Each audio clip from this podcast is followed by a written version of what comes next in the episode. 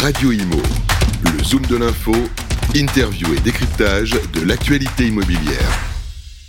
Bonjour à tous, bienvenue sur Radio Imo. On est ravis de vous accueillir dans ce Zoom de l'info et j'ai le plaisir de recevoir euh, Guillaume Martineau. Bonjour. Bonjour Véronique. Président d'Orpi, c'est un plaisir de vous recevoir. On va parler ensemble du marché immobilier, on va faire un point euh, sur l'actualité avec euh, un chiffre assez, j'ai envie de dire, dramatique, enfin presque dramatique, moins 25% des transactions au premier trimestre 2023 par rapport à, l'année dernière. Bon, après, c'est vrai qu'on avait eu deux années exceptionnelles, mais c'est quand même des chiffres alarmants.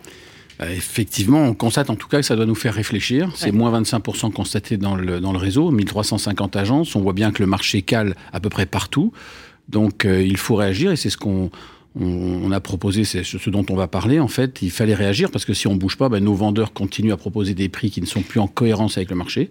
Alors justement, ça c'est une des causes que vous avez identifiées, parce qu'on parle beaucoup bah, de, l'augmentation des taux, hein, les taux qui mmh. remontent, le taux d'usure qui bloque. Euh, forcément, il y a de la casse au niveau des crédits. Il y a aussi les conditions euh, d'accès au crédit hein, qui ont été durcies par euh, le HCSF, hein, le Conseil de stabilité financière. mais une autre cause que vous avez remarquée, c'est donc ces prix qui ne baissent pas assez qui ne baisse pas du tout d'ailleurs. Bah, qui baisse pas en fait. On a même des villes où ça a continué d'augmenter alors que le marché dans ces villes-là euh, s'arrête. Brest, Cannes, euh, Marseille. Donc le, encore une fois, cette augmentation des prix depuis deux ans, deux trois ans a fait qu'à un moment donné, bah, les acquéreurs ne peuvent plus acheter. Les conditions d'accès au crédit sont compliquées. Le taux d'usure est venu bousculer tout ça. On a un climat social, économique qui est lourd. Une situation internationale aussi qui préoccupe les Français. Donc on voit bien que le, il n'y a plus de rencontre entre les vendeurs et les acquéreurs. Donc notre grande difficulté depuis juin l'année dernière, parce qu'en fait on a identifié depuis juin que le marché ralentissait. Ça s'est accéléré en septembre. Et puis là, en janvier, enfin à fin mars, à la fin du, premier trimestre, le constat est clair, moins 25%. On a déjà connu des périodes comme ça. C'est-à-dire qu'il ne faut pas non plus paniquer. Et puis aussi, il faut se rappeler tout de même qu'on passe d'un marché où on était à 1 200 000 transactions à 1 million 100. C'est pas non plus l'effondrement, on n'est pas en 2008. Mais si on veut éviter que ça dégringole trop fort, alors il faut alerter dès maintenant nos vendeurs et leur dire soyez en cohérence avec ce que peuvent euh, faire les acquéreurs réagissez, réagissons tous ensemble.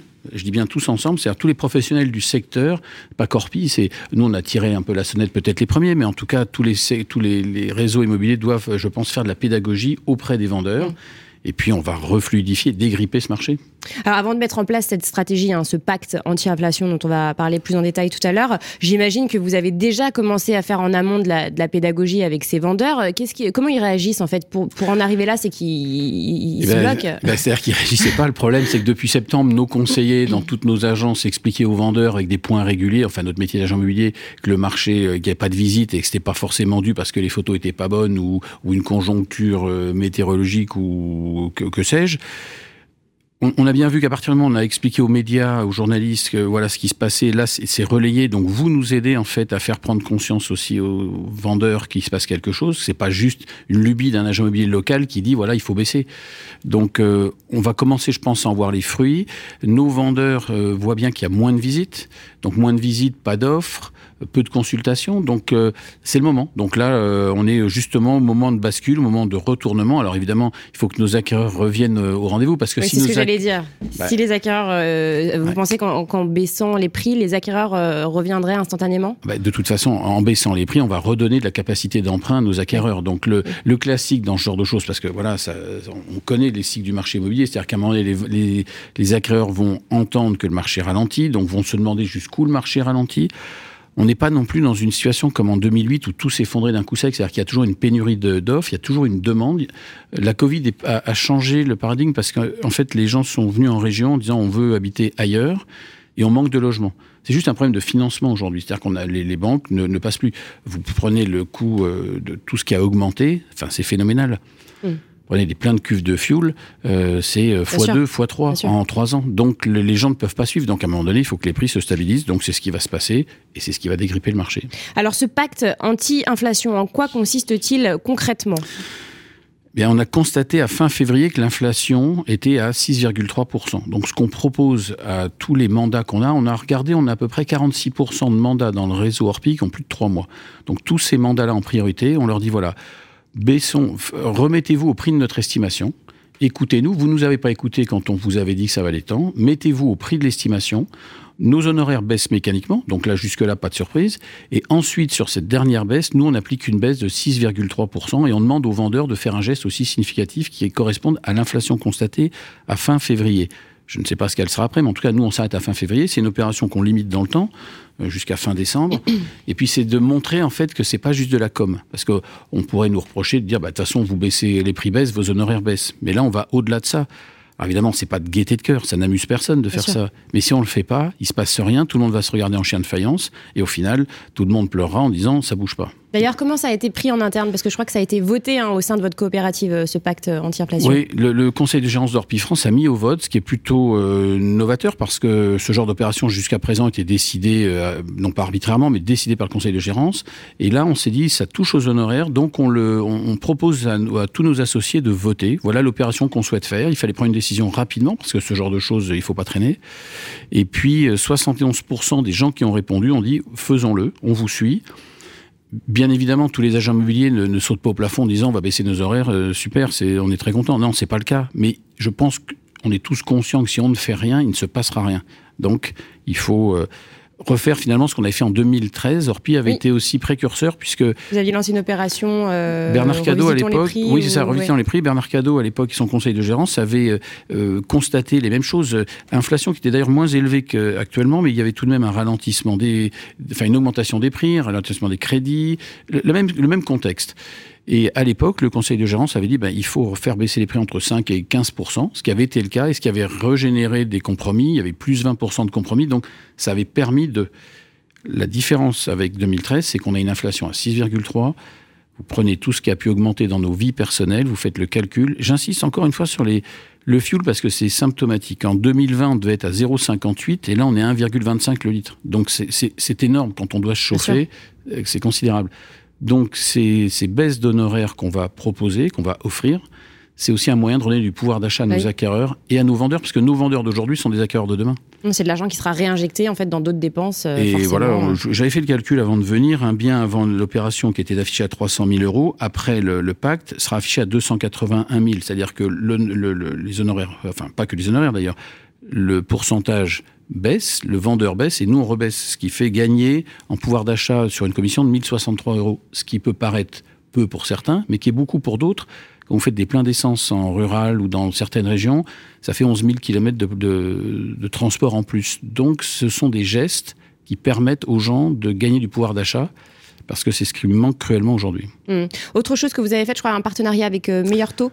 Oui, parce qu'on manquait de partenaires financiers, ce qui peut paraître curieux pour une coopérative immobilière, mais on n'avait euh, finalement pas d'accord euh, déterminé avec un, partenaire financier. Donc le, meilleur taux, c'est aussi un, très bon euh, partenaire, reconnu nationalement, qui est en région, qui est implanté partout. Donc c'est le moyen de créer du lien avec nos agences, parce que les partenariats juste pour faire joli, ça sert à rien. Mm. Ce qu'il nous faut, c'est des, des, vrais partenariats construits dans le temps, où les agences vont avoir des relations de confiance avec leur courtier, et le courtier va connaître les agences et puis surtout de trouver des solutions parce que on voit bien que les banques aujourd'hui euh, elles prêtent difficilement. Hein. C'est vrai que le, rôle du courtier aujourd'hui a d'autant plus euh, d'importance en cette période euh, bah, complexe. de chercher des solutions. En fait, on doit trouver, on doit aider nos acquéreurs à se financer, à pas être désabusés et pas se dire c'est pas pour moi, je, je, je, n'y vais pas. Donc on doit trouver des, moyens, le financement. Il y a tout un tas de choses qui sont venues impacter le marché immobilier. Donc le financement est le nerf de la guerre.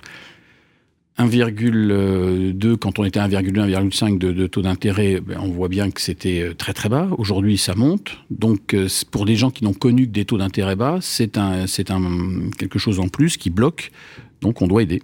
Après, c'est vrai que par rapport à, il y a 10 ou 15 ans, c'est quand même des taux, ça reste des taux relativement bas. Je sais, vous, moi j'ai connu, j'ose pas le dire, j'ai démarré, on était à 14, mais quand on dit ça à des gens qui n'ont connu que, 1, 8 ou 2, ils vous disent, euh, moi, euh, vous êtes mignon, mais euh, ça ne m'intéresse pas. Aujourd'hui, ce que je constate, c'est que ça augmente. Et puis surtout, les banques tiennent compte de votre lieu de travail et de votre lieu d'habitation, les dépenses pour y arriver. Il y a tout un tas de choses qui rentrent en ligne de compte qui font que les, les banquiers sont plus durs. Les notes aussi des logements euh, avec le DPE. Voilà, l'audit énergétique qui est venu. Il y a beaucoup de choses. Donc, euh, nos acquéreurs sont. Je pense que c'est pas comme s'ils avaient plus du tout envie de déménager en disant euh, on reste où on est, on est très bien. Non, au contraire, il y a toujours ce besoin, cette envie de déménager, de plus grand, d'avoir un jardin, une terrasse. Oui, il y a une étude qui est sortie d'ailleurs récemment. Je crois que c'est CBRE. 67% des Français envisagent de déménager dans les deux ans qui arrivent. Oui, parce que on voit bien. Enfin, moi, je, je, oui, je pense que c'est une chance. Je vis en région, je vois la différence avec les grandes villes. On n'a pas du tout le même niveau mode de vie. Donc peut-être que de plus en plus de gens aspirent à cette euh, sérénité, même si on travaille quand même beaucoup en région. Il ne faut pas croire qu'on passe son temps à la plage ou à la montagne. Donc euh, les gens aspirent à ça, mais il faut financer ça, il faut pouvoir trouver le bien. On manque de logements. Il n'y a pas assez de logements.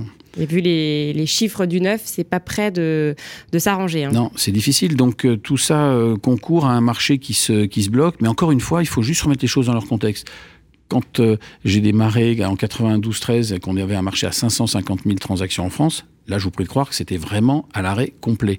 Là, on va passer d'un million deux à peut-être un million cent, un million à la fin de l'année. Enfin, on verra. Parce que Après, la population a augmenté aussi. Tout à fait. Les conditions aussi ont augmenté. On a plus de euh, divorces, plus de familles qui doivent se monoparentales, qui doivent se reloger. Donc c'est pour ça que l'appétence pour le logement existe. C'est juste euh, le, cri d'alarme, en fait, c'est aidez-nous à acheter. Parce que quand, euh, euh, quand des jeunes qui ont fait des études peuvent pas se loger, des gens qui ont de bons revenus, on leur prête pas, parce qu'avec le changement de, financement au-delà de 35%, on vous, on vous prête pas, alors que vous avez un reste à vivre qui est conséquent. Mm. Vous avez des gens qui ont un reste à vivre important et on leur prête pas. Donc ça bloque. Alors là, récemment, Bercy a annoncé qu'il euh, travaillait, euh, enfin en tout cas Bruno Le Maire et, ses équipes a annoncé qu'il travaillait justement euh, peut-être sur un assouplissement des conditions d'accès au crédit. Est-ce que vous pensez que c'est suffisant de la part du gouvernement? Écoutez, que... je serais tenté de vous dire que tout ce qui sera fait pour aider le logement sera une bonne chose. Après, de réfléchir, enfin, je pense qu'ils savent tous ce qu'ils doivent faire. C'est-à-dire que c'est la quadrature du cercle, c'est-à-dire qu'on a des déficits, on doit donner des aides mais je pense que le logement n'a pas trouvé la place centrale qu'il mérite. C'est-à-dire que les, dernières euh, élections nous ont montré qu'on a eu un ministre du logement tardivement. Euh, c'est peut-être malheureusement pas une préoccupation du gouvernement, de celui-ci comme d'autres finalement, puisque euh, ça fait des années qu'on a une succession de ministres du logement qui laissent leur nom pour faire des lois, mais au final, il n'y a pas on de. n'avance pas beaucoup. Non, il n'y a pas de stabilité, il n'y a pas de pérennité. Un coup, vous avez des aides fiscales, un coup, ça disparaît. Donc, on n'y comprend pas grand-chose. Euh, la taxe foncière aussi a, bougé, la taxe d'habitation. Donc tout ça fait que les gens sont perdus et qu'au final, euh, bah, se loger coûte cher. Donc euh, il faut ramener le marché à un prix raisonnable. Eh bien, merci infiniment Guillaume Martineau. Merci à vous. Radio Imo, le zoom de l'info, interview et décryptage de l'actualité immobilière.